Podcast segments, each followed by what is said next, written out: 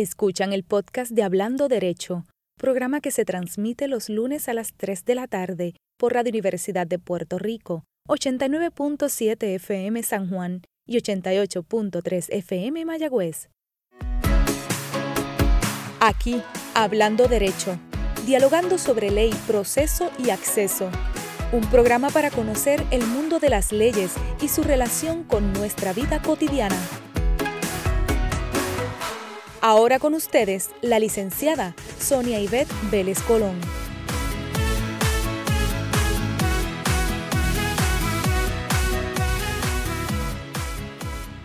Saludos amigos, un lunes más en el que gozo la oportunidad de compartir con todos ustedes temas desde el derecho y cómo enlazarlo con nuestra vida cotidiana. Les doy la bienvenida una vez más Hablando Derecho, donde siempre sostenemos un interesantísimo diálogo sobre la ley, sobre los procesos y el acceso. El llamado inicial, como ya es costumbre al inicio del programa, es el alerta a la situación de salud provocada por el COVID-19 aún tan presente entre nosotros que requiere de la más alta conciencia personal y colectiva, porque además no parece que se va a ir pronto.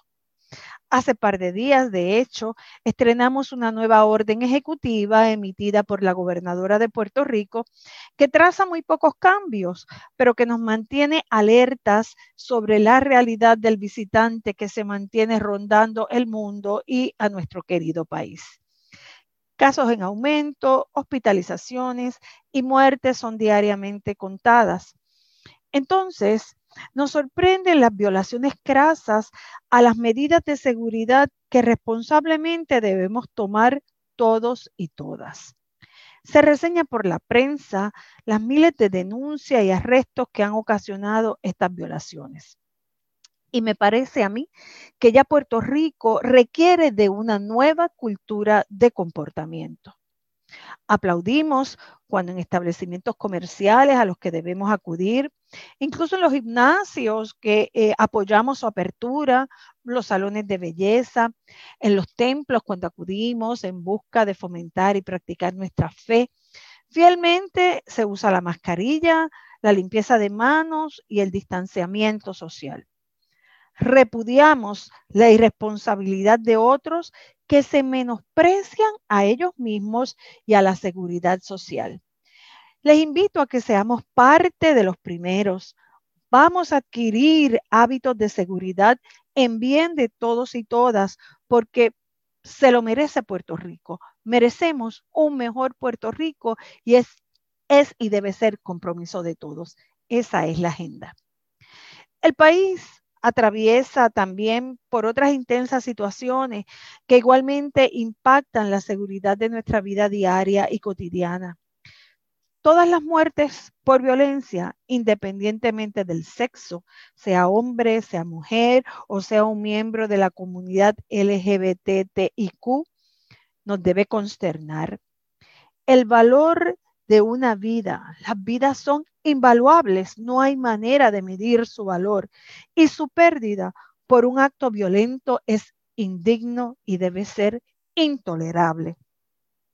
Cuando vemos además que un número desmedido en muertes es de mujeres, en feminicidios, es inescapable que activemos un estado de alerta. No se debe esperar más.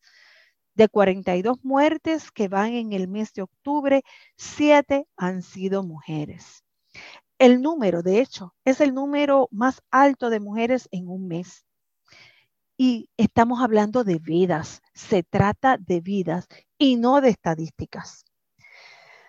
¿Por qué nos alarma la situación de los feminicidios? Porque la muerte de las mujeres es violenta, es a manos de hombres, más aún, es ejecutada en la mayoría de los casos por su compañero. ¿Por qué hacemos la lista de las mujeres que mueren de esta forma?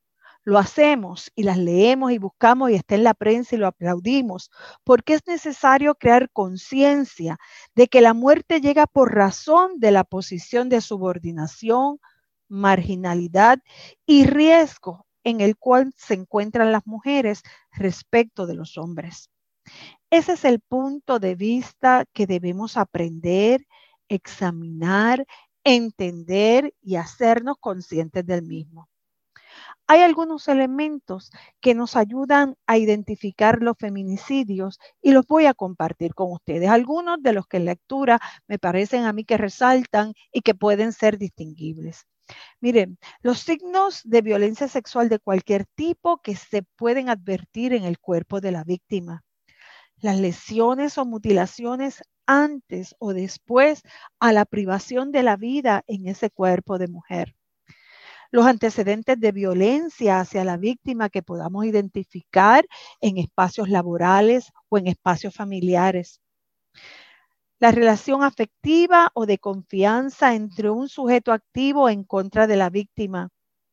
Las amenazas que haya podido recibir la víctima e incluso se llega hasta la exhibición del cuerpo de la víctima luego que su vida ha sido tomada. Eh, vuelvo y repito, inaceptable esta situación. Así que Puerto Rico, hazte consciente de esta realidad. Hay que educar a nuestros ciudadanos y a nuestras futuras generaciones para reconocer este profundo problema social que nuestros niños y niñas aprendan de valores y de respeto a los demás. Somos un país tradicionalmente respetuoso. ¿Qué nos ha pasado?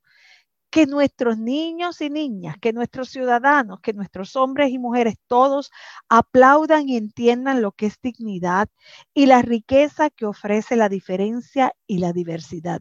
De seguro, como les decía antes, vamos a construir un mejor país. Bueno, y finalmente, muy cerca de enfrentarnos a un proceso electoral, apenas unas semanas, es importante que reflexionemos sobre este deber ciudadano al que somos llamados a ejercer y a participar. Los próximos programas de Hablando Derecho estarán muy centrados en el evento electoral que nos espera el 3 de noviembre. Les invito para que desde ya separen sus lunes y estén con nosotros. Con el licenciado Guillermo San Antonio vamos a dialogar sobre cómo votar, ese proceso de votar. Y les aseguro que el mejor análisis sobre el proceso electoral lo tendremos aquí en Hablando Derecho. Y para ello nos va a estar acompañando previo y post proceso electoral el licenciado licenciado José Frontera Ajenjo. Ahora, amigos, sin más, al diálogo del día. Hoy nos visita el doctor Francisco eh, Montalvo Fiol, amigo de la casa, y vamos a estar hablando a un paso de las elecciones, la economía de Puerto Rico y del mundo, ¿dónde está? En aquí, hablando derecho, que ya comenzó.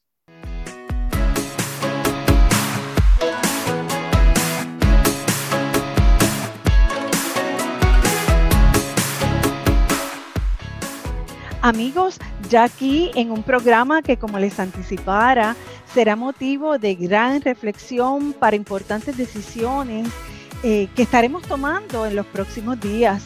Y en nuestro diálogo del día me acompaña un invitado que ya es de la casa con nosotros, el economista, el doctor Francisco Montalvo Fiol, a quien le damos la más cordial bienvenida una vez más hablando derecho. Saludos, doctor. Muy buenas tardes y muchas gracias por esa invitación. La verdad, literalmente me siento en casa. Qué bueno, qué bueno. Y de verdad celebramos tenerle nuevamente aquí con nosotros. Eh, doctor, como se ha eh, enfrentado el mundo, eh, nuestro país y el mundo o la economía mundial a las situaciones tan difíciles que hemos estado viviendo, sobre todo a las situaciones salubristas, me parece que sería interesante que diéramos una nueva mirada, que volviéramos a visitar nuevamente el estatus del tema de la economía para ver cómo los países la han ido tratando, un poco salir de nuestro insularismo y ver qué ha estado ocurriendo en el mundo en términos generales. Y por otro lado, también sería interesante que pudiéramos ver si hay algunas economías particulares que han atendido el problema o el tema de la pandemia de alguna forma, eh, que sería importante mirarlas para ver cuánto podemos aprender de ella. ¿Qué ha pasado en el mundo, doctor? Wow, pues una pregunta amplia y, Podemos estar todo el programa y más allá de eso, pero definitivamente el impacto del, de la pandemia del COVID-19 ha sido este, uh, extremadamente fuerte alrededor del mundo. Y es interesante ver que, que este, este, recientemente el Fondo Monetario Internacional trató de establecer este, cuál ha sido, este, eh, en términos generales, y tengo que establecer que uno de los problemas que a veces, digo problemas, los retos que tiene todo este asunto de analizar economía, es que lo reducimos a niveles de matemáticas. Recuerden que estamos hablando de gente, sociedad, no simplemente son estadísticas, ¿no? Muy bien, claro. Así que eh, siempre hay un, hay un refrán que este, se, le, se le acuñe a Joseph Stalin de toda la gente, que dice que la muerte de una persona es una tragedia, la muerte de 10.000 era una estadística. Y creo que hasta cierto punto es el problema que tenemos. Vimos todas estas estadísticas y se diluyen en el aire, ¿no? En el sentido que como que no las entendemos. Perdone, que, perdone que le interrumpa, doctor, pero eh, separándonos un poco de la economía, me encanta la frase que acaba de utilizar porque hace unos minutos eh, compartía con nuestro público la situación eh, que ha estado viviendo Puerto Rico en términos de las muertes y sobre todo los feminicidios que han estado ocurriendo en este, en este mes de octubre. Y creo que es tan reveladora la frase que usted señala. La muerte de una persona nos consterna a todos, pero cuando se convierten en muchas, se, lo miramos como una estadística y la humanidad se pierde. Y creo que no podía dejar de pasar eh, la oportunidad para subrayarlo y resaltarlo y, traer la humanidad a este asunto. De verdad que sí. Gracias. Definitivamente, y por eso es la importancia de esa, de esa frase. Pero miren, en términos de impacto mundial, tan cercano como ahora agosto, septiembre, ha estado tratando de establecer cuál, cuál ha sido este, el impacto de la economía mundial. Eh, y está, el Fondo Monetario Internacional establece este, una reducción, una contracción de alrededor de un 5% de la economía mundial. Este, y si suena 5% poquito, estamos hablando de una, en términos de la economía mundial, muchos de los a veces estudiantes me dicen, bueno, ¿qué tan grande es la economía global completa? ¿no? Pues según el estimado, en términos de lo que se llama Purchase Power Parity, que es el poder adquisitivo, este, pues estamos hablando de una economía de unos 127 trillones de dólares. Ok. una economía bien grande, ¿no? Sí. Este, esa es la economía de todo el mundo. Okay. Y, y, ahorita hablamos de, este, creo que hemos hablado de qué quiere decir un trillón, ¿no? Que siempre ponerlo con, en, con eh, que si lo vemos en términos de millas, pues es astronómico. Y creo que hicimos el ejemplo de que, este, y aunque parezca increíble, usted puede hacer las matemáticas, ¿no? Si literalmente este, vamos para atrás al año que nació Jesucristo, ah, estamos hablando de 2020 años, ¿no? Según nuestra fe católica, pues este, este, estamos hablando que si usted se dedicara a, a, poder gastar un millón de dólares, un millón de dólares al día, llegaría a, a, nuestra fecha actual y todavía le, le sobra dinero de un trillón que hace la matemática, yo casi la calculé. Difícil entenderla, ¿no? Eh, eh, eh, por, lo menos creo que es un ejemplo muy gráfico y aún así es, complicado. No, no, y que le guste la matemática, calcula un millón por 365, que es lo que sería un año, por entonces 2020 años, y le va alrededor de 800 billones de dólares, o sea, no llega a un trillón. O sea, nos sobraría todavía dinero. Pero todavía teníamos presupuesto para gastar. Y está, eso es un trillón. Está hablando de 127. Entonces, eh, el, 5% de, de 127 es básicamente la economía de Japón.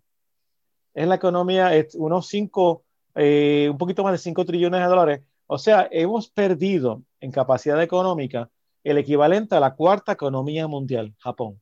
Para que tengan el impacto de, lo que ha sido, eh, que es impresionante porque es, toda la, la, la, ironía, ¿no?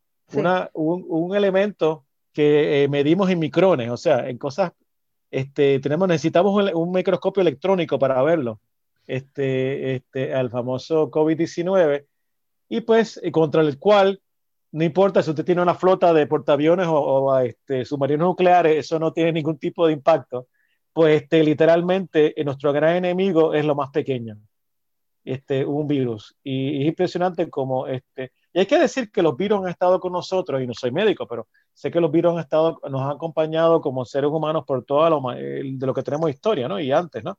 Así que han estado siempre. Pero eh, sí, el impacto ha sido fuerte. Y entonces, este, eh, pero es interesante que ya gran parte de Asia se ha estado recuperando, inclusive la, eh, la economía, este, depende de cómo usted la mide, si eh, el Producto Interno Bruto nominal, pues la segunda economía, el Producto, como lo, lo, medimos nosotros en términos de PPP, que es poder adquisitivo, pues la China, la economía más grande del mundo, pues está recuperándose. Y está recuperándose a razón de 3% anual, que para propósito de China, una economía que crecía a dos dígitos, pues eh, básicamente es, es mínimo, pero, pero sí está recuperándose y en gran parte de Asia, y tengo familia en Corea del Sur, conozco la situación, por ejemplo, en Tailandia, en otras áreas, pues este, esa área, eh, literalmente la vida está volviendo a la normalidad, este, con obviamente las restricciones, pero este, es muy diferente a lo que está pasando en Occidente y, y, claro, de este lado del mundo, en las Américas. O sea que tenemos una situación donde este, se, empiezan a expandir o empiezan este, a activarse las economías asiáticas, pero las europeas, especialmente el, el poder, el super, la superpotencia económica europea, que es Alemania, okay. Alemania siendo la quinta economía del mundo y siempre, si eh, bueno, obviamente si, le, le, piensan que es la número, si podemos en ese, ese contexto, China, Estados Unidos, entonces hablamos de este, un, este, ja, eh, Japón, o bueno, inclusive ahí se intercambian los, los sitios y la, mucha gente no puede creer que la India, este, India, que es un país de más de un billón de habitantes, Japón, Alemania, interesantemente, interesantemente el próximo sería entonces Rusia, que, que es, un, es, una, potencia en términos especialmente de, de, de, recursos naturales. Pero ese es el, el, mundo que vivimos, ¿no? Y entonces este, eh, esa, esa economía más grande pues está, está reactivándose. Déjeme, claro, este, déjeme ver si, uh -huh. si, aprendí algo, pero creo que en una ocasión anterior habíamos hablado que no en esas de las primeras cinco economías, pero que en algún momento, eh, moviéndonos un poco acá a América, creo que Argentina había estado en, en, una, en una buena posición en algún momento. Eh, creo sí. que nos había compartido en alguna ocasión eso. ¿Estoy correcta en el sí, dato? No, no, eh, las economías grandes latinoamericanas siguen siendo Brasil, México, Argentina. Oh, este, y Argentina es, toda una situación histórica. Argentina a principios del siglo XX, si hubiera seguido su trayecto, hoy en día, hoy en día estaríamos hablando de, entre las primeras ocho economías, sería una superpotencia económica del primer mundo. Pero este, bueno, son otras, otro, otro, otras historias, ¿no? sí, nos, nos, dice que la economía china, eh, aunque muy poco, ha mostrado eh, recuperación en los números. La segunda economía que está tan relacionada a nosotros, ¿verdad? Por la relación política que tiene Puerto Rico con Estados Unidos. ¿Cómo compara con eh, lo que está ocurriendo en Europa, la economía y en Asia, la economía de los Estados Unidos? Bueno, Estados Unidos ha sido, este, ha sido un impacto significativo. Y siempre decimos que, que, el COVID simplemente fue un catalizador. El COVID vino, eh, la analogía es el alfiler al globo, ¿no? Este, eh, ya venía con una situación económica bastante preocupante y esto pues, simplemente, acelera, eh, simplemente ha sido un elemento que ha acelerado las cosas. Pero definitivamente estamos hablando de una contracción severa. Este, este reciente como el viernes, eh, estamos hablando de hoy lunes, ¿no? El viernes pasado, pues estábamos hablando de, de una estadística en términos de, de nuevos este, solicitudes de desempleo de sobre 900 mil personas, que, que en, ya hablando de estadísticas, hablamos de 900 mil y esto pasa por debajo del radar, en una época hubiera sido totalmente catastrófico. En términos normales, entre comillas, uno este, solicitudes, solicitudes de empleo de sobre 200 mil hubiera sido todo un evento político, este, los medios en Estados Unidos, pues yo imagino CNN o lo que sea, hablando de, de todo esto de una manera este, alarmante. Ahora, pues nos dicen que hay 900 mil nuevos de este, solicitudes de desempleo y como que, ajá, pues ya estamos acostumbrados, ¿no? ¿Qué es lo que usted está diciendo? Que hasta cierto punto nos, nos hemos deshumanizado de estos, Por, de estos números. Porque se convirtió en una estadística, ¿verdad? Desgraciadamente, sí. desgraciadamente. Sí y, y, y en términos acumulativos este año estamos hablando de, de, una pérdida de más de 50 millones de, de, de empleos en Estados Unidos solamente. Y, y, hay que decir, Estados Unidos tiene una economía este, eh, vibrante, es una economía todavía, es, es, una potencia en términos de innovación uh -huh. eh, empresarial, pero, pero este, obviamente tiene sus límites. Y uno de los problemas grandes que está en Estados Unidos es su gran este, problema de deuda. Este, eh, el eh, septiembre 30 fue el, el, el, cierre del año fiscal eh, del gobierno federal permítame, detenerme un momento porque el dato que, sé que nos va a compartir tiene que ser muy relevante e importante para nosotros, porque en los últimos años, básicamente en, los últimos 10, 12 años, nosotros venimos escuchando sobre nuestra deuda, ¿verdad? Y hemos estado trabajando nuestra economía a base de la deuda pública que se acumuló en Puerto Rico. Usted me va a decir a mí que Estados Unidos tiene una deuda pública tiene una deuda pública y cuando hablamos de deuda pública, eh, y hay una, eh, le, tiro a los economistas, pues solamente consideran la deuda pública, no consideran la deuda privada y bueno, eh, es mucho más grande, pero Estados Unidos, lo, más reciente, mantiene una deuda y recuerden que hablamos ahorita, ahorita de que era un trillón. La deuda nacional este, ahora está sobre un, poquito, sobre un poquito de 27 trillones de dólares. 27 trillones que siempre hablo que si se fueran millas ah, estaríamos aquí en, un, en la Convención de los Astrónomos, porque estaríamos hablando de distancias astronómicas entre los planetas y las estrellas. Y, este, eh, y, uno de los, y, claro, lo que iba a decir que septiembre 30 del año fiscal, que, que empezó el 1 de octubre eh, federal, comenzó con un déficit, un déficit de 3.1 trillones de dólares. O sea, este, recibieron cerca de 4 trillones en recaudos, etcétera, en términos de actividad económica, pero se gastaron un poquito más de 6 trillones. Y entonces, este, y déme decirle, cuando hablamos de, ese tipo de, Son números que pierden, volvemos al asunto, estos son números que pierden totalmente dimensión humana porque son tan grandes y nos deshumanizan, no lo podemos entender. Y este, una de, un déficit de 3 trillones donde el pago sobre los intereses es la deuda y todos nuestros amigos que tengan una hipoteca, un automóvil, pues saben lo que estamos hablando, usted está pagando intereses pues solamente el pago de intereses de la deuda nacional de Estados Unidos eh, sobrepasa los casi, son casi 400 millones de, millones de dólares al año.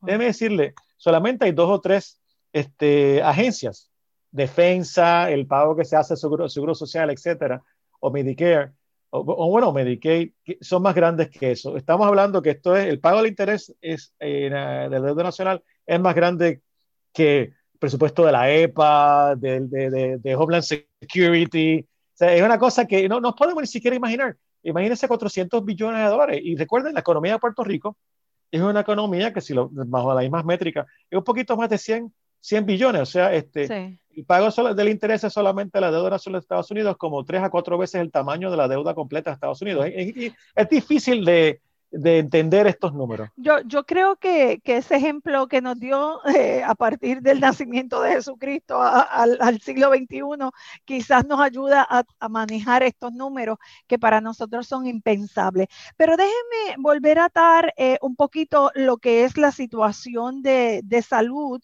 con la situación de la economía mundial y le pregunto, eh, las formas de gobierno de algunos países han tenido que ver con la manera en que ellos se han enfrentado y han trabajado con esta situación de salud?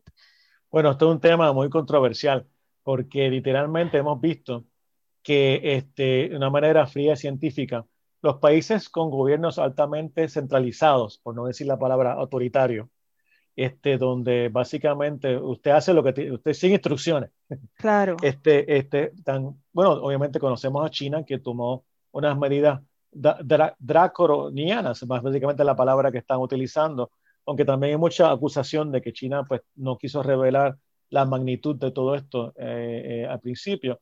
Pero las, la, este, podemos hablar, por ejemplo, de Corea del Sur, este, Singapur, que siempre lo usamos mucho para, para este, comparado a Puerto Rico, y sabemos que Singapur básicamente es un solo partido político, y es el mismo partido que gana las elecciones, porque es autoritario. Y entonces, eh, y siempre me acuerdo, mi viaje, yo tuve un viaje hace ya casi dos años atrás, y siempre me acuerdo el impresionante que usted llega al aeropuerto y lo dice, si usted trae drogas, pues sepa que la penalidad, si lo, tomamos, lo cogemos con drogas encima, la pena es la muerte. No es que usted va a la cárcel, es pena de muerte. O sea, que este, es una cosa que usted diría, ¿qué es esto? Esto no es una democracia. Entonces, nos están diciendo, lo interesante, y se lo dejo a ustedes, nuestros amigos de la ley y el derecho, entonces, en una emergencia como esta, los países con, gobiernos de, de índole o de naturaleza más autoritaria, no, no lo que llamaríamos democracia, han sido mucho más exitosas que los países democráticos descentralizados. Y no tenemos que hablar de Estados Unidos, está hablando, por ejemplo, de Europa. Europa ha tenido muchos problemas con el, con el COVID. Y entonces, esto, o sea, ¿qué ha pasado? Nos ha demostrado que países autoritarios y centralizados son mejores en esta situación que los países democráticos. Y eso, pues, es un tema que nuestros amigos y, bueno, no, no voy a decir historiadores, si lo estamos discutiendo, vamos a tener que analizar en los próximos, este, próximos tiempos. Sí, me parece que para las ciencias políticas y las ciencias económicas, eh, sin lugar a dudas, es, es un tema eh, que va a estar ahí en la agenda y que va a tener que ser, como usted señala, efectivamente estudiado eh, muy detenidamente. No, y quiero mencionar un, un, artículo que lo, siempre, siempre digo todas las fuentes para que los amigos puedan buscarlo. Recientemente, el último número del New England Journal of Medicine hay un artículo que habla sobre el déficit o la, el problema de liderato, eh, obviamente estaba hablando de Estados Unidos, y obviamente la manera que se ha manejado el, la emergencia de la pandemia, que creo que podemos concordar que ha sido pues desastrosa en diferentes niveles, porque no solamente, hablamos mucho del gobierno federal, pero recuerden que hay 50 estados y a su vez hay counties y bueno, es, altamente descentralizado el sistema norteamericano. Y entonces eh, este, está tal vez la, la, la, publicación médica más famosa del mundo, New England Journal of Medicine, hablando de que este, la, la, respuesta norteamericana, pues eh, si lo comparamos, es el, el, las muertes el doble de Canadá, es 50 veces peor que Japón. Japón es un país que saben que uno de los problemas que tiene es que es de los primeros países que entró en una tasa de, de, natalidad negativa. Japón es un, eh, un país literalmente de personas de, de edad avanzada por no decir en puertorriqueño, en un país de viejo. y entonces, pues, este, debería ser sumamente este, peligroso, ¿no? Obviamente el impacto debe ser eh, fuerte, eh, dada la naturaleza de, de, la pandemia. Pues no, comparado con Estados Unidos, este, 50 pues, eh, veces peor. Interesantemente, hay una estadística que me, me, choca porque lo comparan con Vietnam, que Vietnam es un país que diríamos que en términos de ingresos, y obviamente lo conocemos por el asunto de la guerra, ¿no? Tantos puertorriqueños que murieron allí, pero que Vietnam es, eh, es lo que se llama un, bueno, en inglés sería un low income o middle income, este, en el sentido que no, no es un país de primer orden en términos, este, de, eh, ha crecido obviamente en términos de, porque es una, también una economía híbrida, capitalista y comunista, es un país de 60 millones de habitantes, y, y aunque parezca increíble, el número de muertes, creo que lo, lo verifiqué al día de ayer, de por el COVID eran 35 personas. Wow, increíble. 60 eh, millones 35, o sea, básicamente creo que debe haber morir más gente en, la, en, la, en, las carreteras que... Y, y, es que, interesante, o sea, dos mil veces este, eh, más bajo que Estados Unidos, que tiene sobre 200 mil este, este, eh, fallecimientos por el COVID. Y una cosa interesante, y este, yo no soy experto en esta área, pero sé que que e, es el país número uno en términos de cero obesidad. Ellos, no, eh, las dietas, su estilo de vida, pues este, tienen, eh, no, no, no, básicamente no, no hay personas obesas en Vietnam y, por, y, y ello ha dado mucho en problemas de la situación de la reacción al COVID y, y, la enfermedad. Qué interesantes datos y ahí tienen nuestros amigos eh, una fuente fidedigna que, que, buscar y seguro que van a encontrar información interesantísima. Eh, doctor, permítanos recesar brevemente y vamos a regresar porque al regreso sí que nos vamos a concentrar a mirar un poco la economía de Puerto Rico y los asuntos que en las próximas semanas, en los próximos días deberemos enfrentar como pueblo. Así que amigos, no se retiren, estamos aquí en Hablando Derecho, hoy con el doctor Francisco Montalvo Fiol, analizando asuntos de economía y todo lo que tiene que ver con el impacto a la salud mundial. Ya regresamos.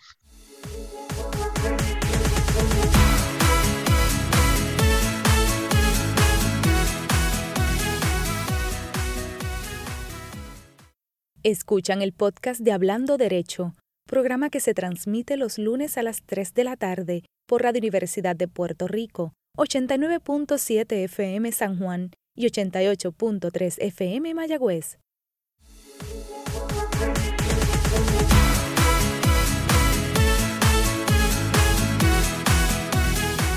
Aquí de vuelta, eh, como les indiqué hace un ratito, nos acompaña el doctor Montalvo Fioli. Estamos hablando sobre economía y la salud del mundo. Y ahora queremos centrar y enfocar la mirada en nuestro Puerto Rico. Eh, ya en ocasiones anteriores, yo creo que habíamos hecho la relación, doctor, de los asuntos que ha tenido que vivir Puerto Rico y para concretarnos a un tiempo, ¿verdad?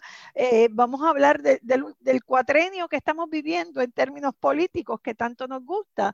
En este cuatrenio hemos tenido que eh, lidiar fuertemente con la Junta de Supervisión Fiscal, eh, con cambios en el Ejecutivo, no sé si decir dos o tres, ustedes considerarán cuántos han sido a la luz de los eventos que vivimos el pasado año.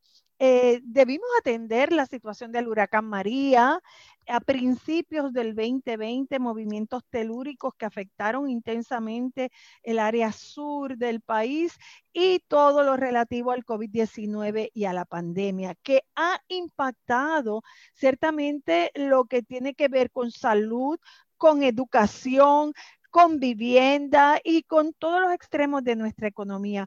¿Hay algo más que se pueda quebrar o que pueda afectarse en nuestro país, doctor? Eh, eh, ¿Cómo usted ve eh, todo, toda esta situación tan comprometedora en la que nos encontramos? Bueno, hablando este, de, esta, de estadística y números que a veces este, nos han humanizado, como que ya estamos curados, ¿no? Cada vez que vemos un número. Pero este, esto es un tema que pues, podemos estar un buen rato hablando, pero que este, sé que eh, el último estimado en términos de la Agencia para Financiamiento, que es AFAF, que es la que vino a reemplazar un poco el Banco Gubernamental de Fomento, ¿no? Pues habla de un impacto económico de unos 6.6 billones de dólares, que, que, cuando usted oye ese número, por, este, porque de verdad se refiere más al gobierno, y debo decirle, mucha gente habla del gobierno, estamos siempre pendientes de nuestros amigos políticos, y si usted oye la radio todo el día, parece los únicos que están haciendo algo o deshaciendo algo son nuestros amigos en el Capitolio, etcétera. Pero en realidad, recuerde que en términos del sector económico, eh, más del 80% de la actividad económica es sector privado del país. El, el, gobierno es relativamente pequeño. Este, pero tengo, siempre tengo una idea, este, cuando hablamos de presupuesto del gobierno central de Puerto Rico, un poquito más de 9 mil millones de dólares, 9, y si hablamos de las famosas corporaciones públicas, este, energía eléctrica, acueducto, pues debe ser cerca de 20 mil millones. Pero estamos hablando de, un, de una economía que en términos de Producto Interno Bruto son un poquito más de 100 y en términos de Producto Nacional Bruto es como 70.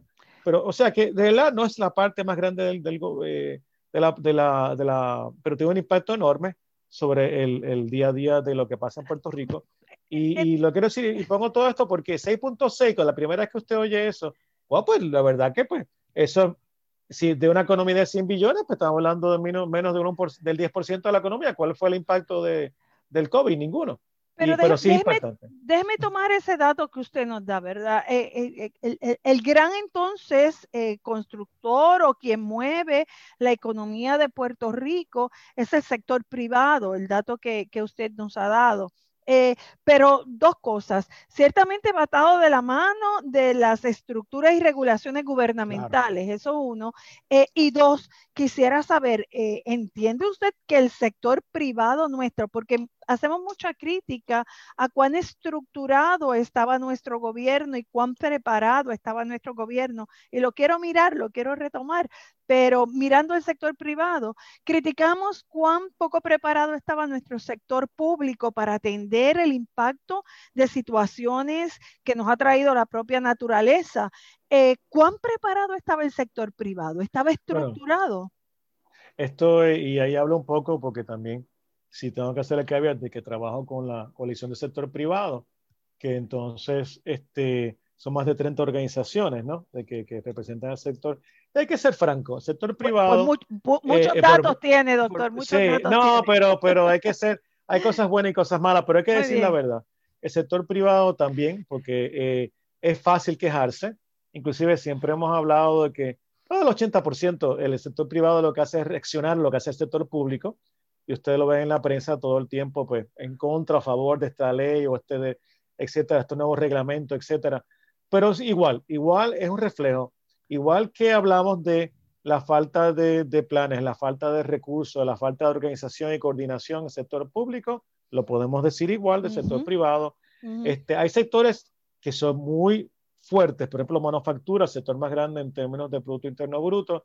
Este, interesantemente, este, no ha sido tan afectado por dada su naturaleza, eh, especialmente las multinacionales, son este, eh, altamente intensas en capital, sí emplean mucha gente, pero con todo y eso, este, hacer intensas en capital, o sea, equipo, sistema de producción, etcétera, tecnología, pues este, el impacto ha sido, no, no ha sido tan fuerte, siguen produciendo, este, eh, y decirlo, un sitio muy buen remunerado, inclusive cuando hablamos del aumento del salario mínimo, este, ya ellos estaban pagando por encima del salario mínimo, o sea que es una, una área de que no, no, eh, no, está tan afectada. Ahora, el pequeño, y pequeña, mediana, pequeña y mediana empresa sí, ha sido altamente vapuleada por esta crisis, este, especialmente sectores como eh, turismo, que debe ser 7% de la economía, este, todo lo que es restaurantes, entretenimiento, eh, según nuestros amigos de la Asociación de, Restaurantes, que es Azores, pues hablando de que tal vez un tercio de los restaurantes, especialmente los medianos, este, un tercio no van a abrir las, sus puertas otra vez, o sea, van a ser permanentemente, cerrados. De hecho, doctor, le pregunto porque yo creo que esto también fue un efecto de María, ¿verdad? En un momento dado hubo un gran sector que permanentemente quedó fuera de la economía a raíz del huracán María y de, los eh, efectos que, tuvimos por Irma y María. Eh, se repite con la situación del COVID. E, este, este definitivamente, no, el COVID definitivamente fue un agravante, aunque siempre hay que decirlo a, principio, a final de año, año pasado y a principio de este año, estamos percibiendo un leve aumento en la economía y entonces un repunte y entonces inclusive a, verano del año pasado veíamos eh, por primera vez se revertía el flujo migratorio de Puerto Rico. De pronto empezaban a venir más personas a volver que gente yéndose. Este, tenemos que ver qué está pasando ahora.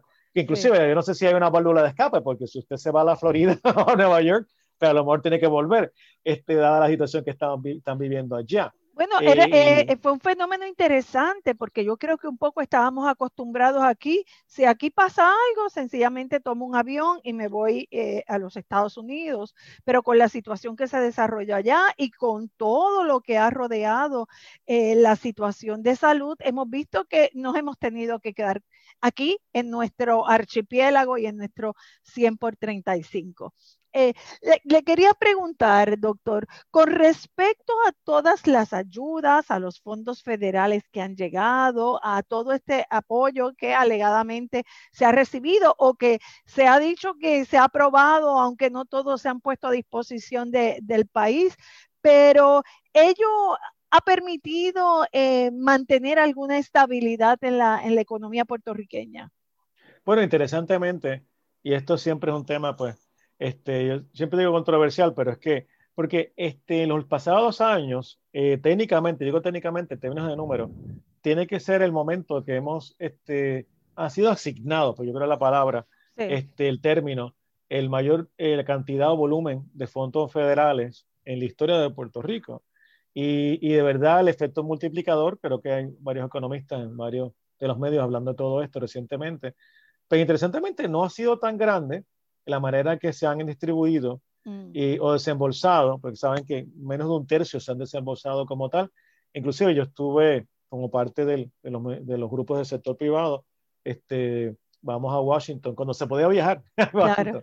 Y entonces, uno de los primeros sitios que nos hablaba era con nuestros amigos de, de Vivienda Federal.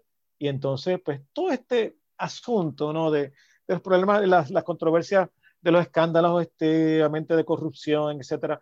Pero ha habido tantas trabas y hay que entenderlos a ellos, porque si usted le da unas cantidades bastante significativas de, dinero y usted de verdad no sabe qué está pasando en términos de controles, pues los va a estar limitando. Y esto ha sido un, problema bastante fuerte para Puerto Rico. Y ah. entonces, este, o sea, que, en, aunque vamos a ponerlo de esta manera, en términos de números, y, y, y ahora estamos hablando de que el 2021 debería este, unas cantidades sobre 70, por ejemplo, 70 billones. Pero tengo una idea, 70 billones es prácticamente el tamaño de la economía entera de Puerto Rico, como si fuera tuviéramos el doble de la economía, especialmente hacia, hacia el área de construcción. Y todo eso es, es, una esperanza. Y hay que hacer un hincapié para que el famoso refrán que este, esperanza es un deseo, no es un plan. Estamos esperanzados, pero usted está esperanzado que, que viene Santa Claus y los, y los, tres Reyes Magos, ¿no? Y la realidad es que de ahí a que se traduzca a algo real, pues es, es, otra cosa. Y, y pero, menos, pero hay cosas buenas que podemos estar hablando de Puerto Rico. Eh, interesantemente, sigue desarrollándose un ecosistema fuerte empresarial. Eh, dicen que la, la, necesidad es la madre de todas las invenciones. Puerto Rico viene por varios años. Sí. Esto, un área de empresarismo fuerte se va desarrollando internamente.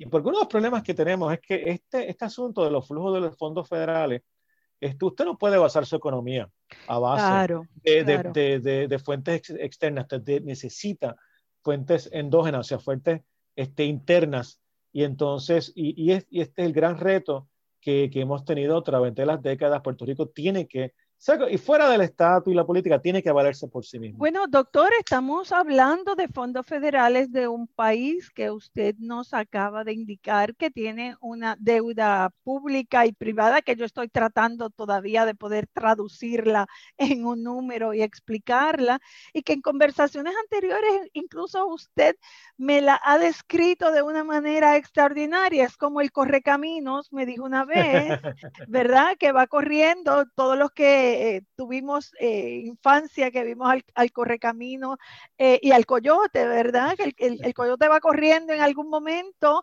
hasta que se da cuenta que está en el aire y sencillamente cae.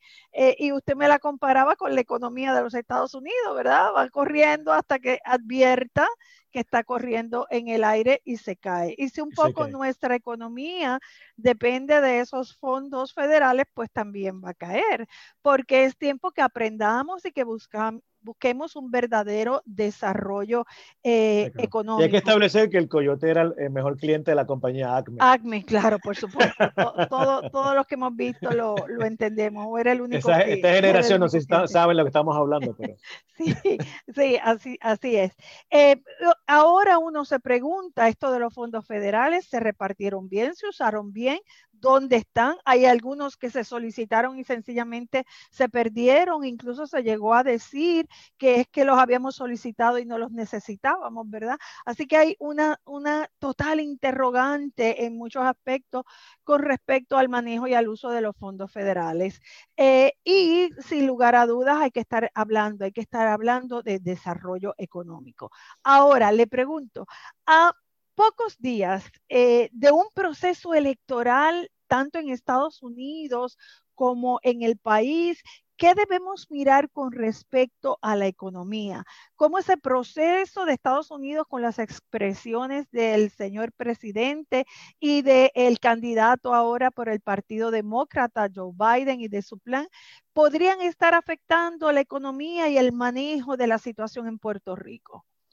Bueno, obviamente, este, la situación política afecta este, las posibles expectativas de inversión y entonces estamos, estamos enfrentados, eh, especialmente Estados Unidos, porque también podemos hablar mucho este, de nuestro deporte nacional, la política en Puerto Rico. Claro. Pero en términos eh, generales en Estados Unidos, saben que enfrentamos una, una este, elección altamente contenciosa.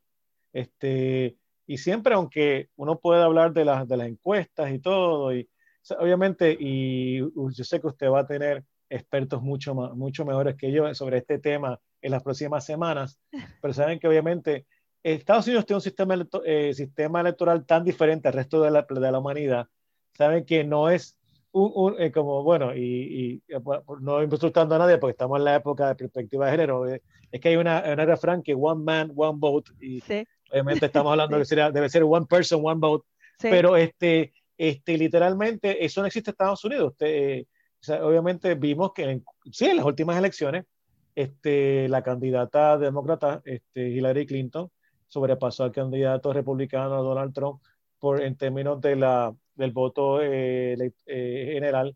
Directo, sí. sí, por directo por 3 millones de, de, votos. O sea, Pero no, perdió los colegios electorales. Por eso, por, nuestro sistema hubiera ganado. Pero allá no, eh, porque es por cada estado tiene una serie de este, electores que van, este, designados van al colegio electoral y entonces, este, y saben que la noche de las elecciones, en los estados importantes son este, California, Texas, Nueva York, Pensilvania, Florida, Michigan, este, Ohio, etcétera. Y, de verdad, literalmente, usted, usted gana este, unos 10 o 12 estados y, usted es presidente de Estados Unidos.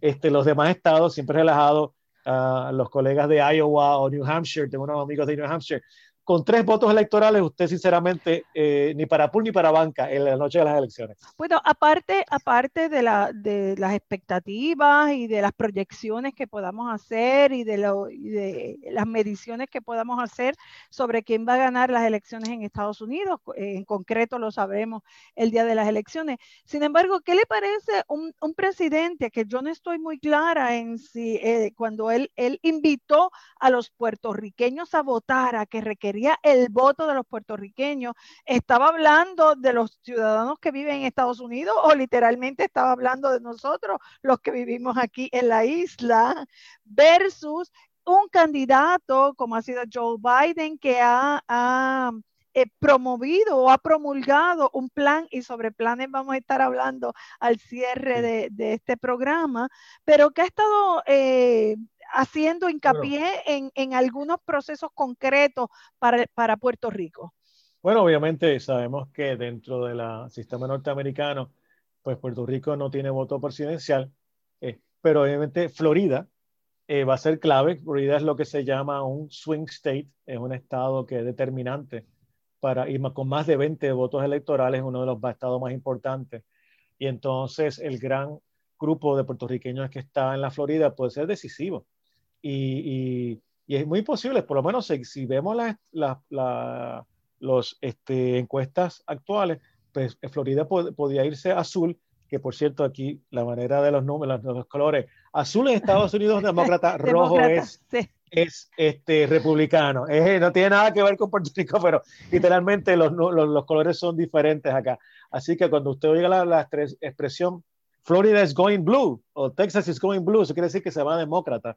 Y entonces, el, y entonces recuerden que es importante la composición, especialmente en el Senado, que son 100 senadores, y entonces los congresistas, que son 435, eh, que gran mayoría también van a ser electos. Porque entonces, este, el sistema este norteamericano, o sea, estas elecciones del 3 de noviembre de 2020 son y yo sé que desgraciadamente hemos sobreutilizado este, esta palabra, pero son, verdaderamente son históricas. Y lo que pase aquí va a, estar, va a ser un impacto por los próximos años y por quién sabe más todavía. Nada, traje, el tema porque eh, me parece que, que, bueno que usted entendió que las expresiones del presidente Trump cuando invitó a los puertorriqueños a votar, estaba hablando de los puertorriqueños que están viviendo en los estados de Estados Unidos, ¿verdad? Yo en algún momento me preocupé eh, pensando que el, sí, que el presidente eh, no, no, sabía que los puertorriqueños aquí en la isla no, no votamos por el presidente, ¿verdad?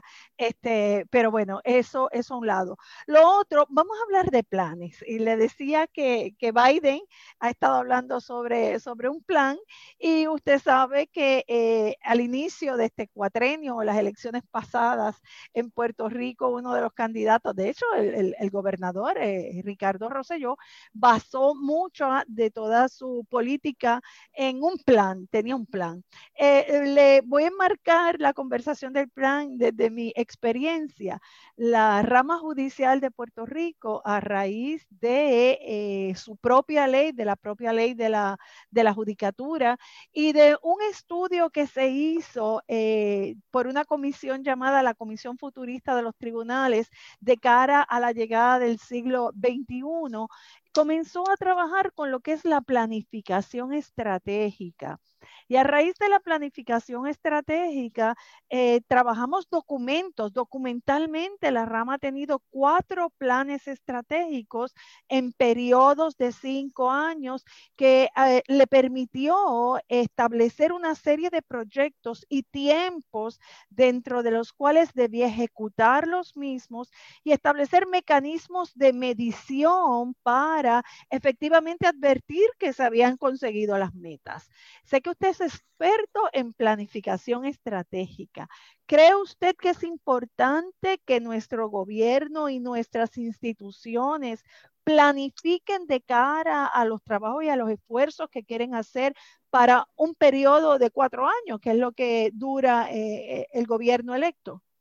Bueno, definitivamente. Y, sabe que tengo que decirlo públicamente, Yo sé que usted estuvo a, cargo de una entidad que tenía un presupuesto que tres veces mayor al presupuesto de, la legislatura, por cierto. Este, sí, o sea, que nos trae, eh, mucha gente a veces, tanto nos quejamos a nuestros amigos en, en Puerta de Tierra, pero eh, de las ramas este, gubernamentales es la más pequeña. Tal vez pasa de 100 millones, es judicial eh, más, un poquito más de 300. Claro, el resto mucho más gigantesco. El, ejecutivo. El ejecutivo. Pero usted, usted obviamente, el manejar un presupuesto de sobre 300 millones de dólares sin, sin, un, un plan estratégico, pues hubiera como, eh, no creo que sería pues algo positivo. Y definitivamente, recuerden, cuando hablamos de planes estratégicos, estamos estableciendo una, una dirección, este, casi siempre por lo menos a mediano o a largo plazo, eh, de cómo vamos entonces, y no solamente el presupuesto, porque obviamente las acciones que van a, se van a tomar para cumplir con las metas y objetivos, y claro, a larga, o sea, acciones son estrategias este, para lograr la visión y misión de la entidad.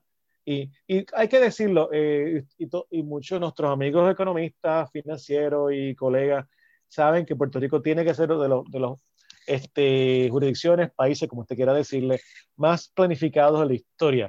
Eh, yo me remonto, me remonto al famoso, muchos cuando hablan los economistas eh, usan de, punto de partida y, ha habido, hubo previos, pero el plan, lo que se llama el plan Tobin, economista, este, premio Nobel de J.L. Tobin, de, de, 1975. Estamos hablando para muchos de los chicos hoy en día, estamos hablando me imagino las pirámides, la muralla de la China y 75, ¿no?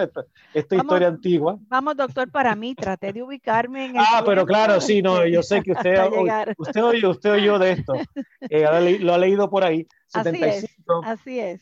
Pues este, literalmente hemos tenido más de 20 planes, más de 20 planes este, sobre la economía, eh, muy buenos planes, por cierto, eh, tan buenos que muchos amigos saben que este, otros países como Irlanda y Singapur, pues literalmente buscaban copias del plan nuestro y la diferencia, y ahí viene la palabra, la diferencia es que ellos ejecutan, nosotros no ejecutamos. Sí. Y entonces eh, todos estos planes muchas, partes, muchas veces no tienen plan de acción, que es el elemento herramienta de ejecución, y ahí fallamos eh, ampliamente. Y entonces, y más que plan estratégico, el reto más grande que tenemos es, es lo que es desarrollar el pensamiento estratégico en la empresa y el sector privado. O sea, que pensemos como estratega. Eh, porque es decirle, plan estratégico no es otra cosa, una herramienta. Es un, que siempre se lo digo a la gente, es un, es un pedazo de papel. Y ahora es electrónico para el colmo. Es, es, una herramienta, es como usted utiliza su plan. Y eso es donde hemos fallado este, grandemente. Y, y, y, entonces, este, obviamente, este, llegamos al punto donde este, eh, y, por ejemplo, eh, estamos, eh, sé que en la prensa está, se está hablando de la gran cantidad de fondos federales que puede venir, pero sin un plan no va a tener el impacto que queremos. Y entonces, ¿cómo podemos desarrollar este, estas capacidades de pensamiento y gerencia estratégica a todos los niveles para poder entonces ejecutar para el beneficio de Puerto Rico. Sí, yo tenía, eh, tenía que tocar el, el, el tema con usted y ojalá lo podamos retomar y quizás dedicar un, un programa, doctor, no sé si le, si le parece, a hablar exclusivamente de cómo se, se, trabajan y se manejan los planes estratégicos porque mi experiencia fue tan extraordinaria, no solo porque teníamos el documento y nos atrevimos a poner tiempos para los proyectos, ¿verdad? Para, para lograr poder medir y conseguir la ejecución de los mismos. Y a mí me pareció que eso era un compromiso muy grande. Miren, para tal fecha tenemos que lograr esto y esto y esto. No siempre se alcanzaba, pero teníamos esa dirección. Y lo otro, doctor, que trabajamos fue algo que llamamos el plan operacional del plan estratégico. ¿Cómo hacerlo efectivo, operacional? ¿A dónde uno iba a llevar el presupuesto? ¿A qué proyectos prioritarios íbamos a llevar el presupuesto para lograr que se cumplieran? Y por supuesto, considerando los imponderables, porque siempre la vida le trae a uno cosas que uno no puede, no puede controlar pero creo en la planificación estratégica y creo que de cara a unas elecciones con unos candidatos que nos están hablando y en momentos de reflexión política, sería importante eh, mirar esa herramienta eh, para, para hacerla parte de lo que van a ser los trabajos, no solo del gobierno, sino también de muchas empresas privadas. No sé, creo que, que más o menos ahí No, no, no, eh, creo que la analogía sería, este, este, eh, marítima, sentimos, navegamos en aguas turbulentas. Y creo que el COVID ha sido, este, eh, ha sido un ejemplo de lo que es el que no estaba preparado, pues ha sufrido las consecuencias. Y entonces, este, literalmente, usted está hablando de lo que son planes tácticos.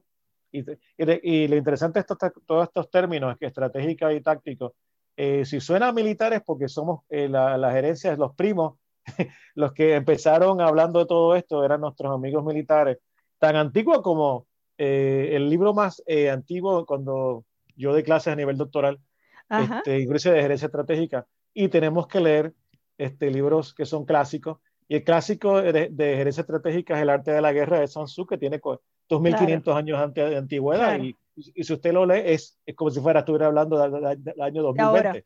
el ser humano no cambia pero literalmente, este, eh, si, navegamos en estas aguas turbulentas, tenemos que establecer nuestra dirección, dónde queremos ir.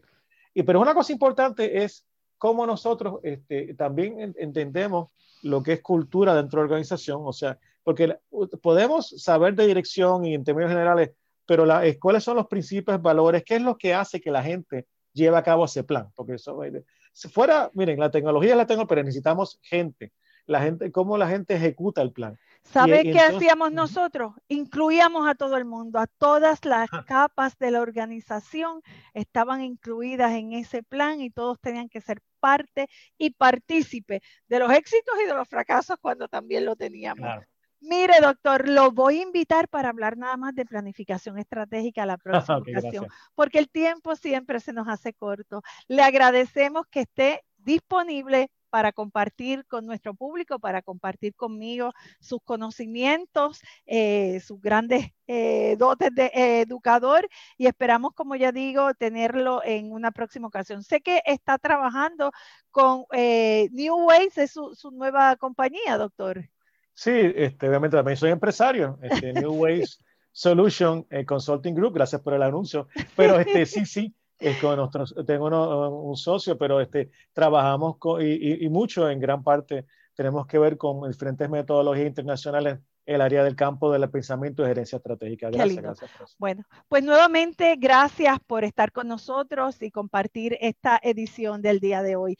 A todos nuestros amigos que lunes tras lunes están aquí con nosotros, recuerden que los próximos programas van a estar muy dirigidos a atender y a entender el próximo proceso electoral, así que no se olviden, hablando derecho, vamos a estar trabajando todo lo relacionado a las elecciones generales del próximo 3 de noviembre. Los espero el próximo próximo lunes. Mi agradecimiento siempre a Jean Paul Castro en producción, a Isa Santos en dirección, a Radio Universidad y a todos ustedes que siempre nos acompañan en aquí Hablando Derecho. Gracias, doctor. Hasta la próxima. Buenas tardes.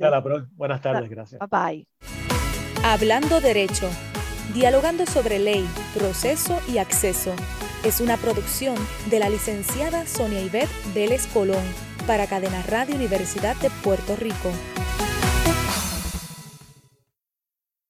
Escucharon el podcast de Hablando Derecho, programa que se transmite los lunes a las 3 de la tarde por Radio Universidad de Puerto Rico, 89.7 FM San Juan y 88.3 FM Mayagüez.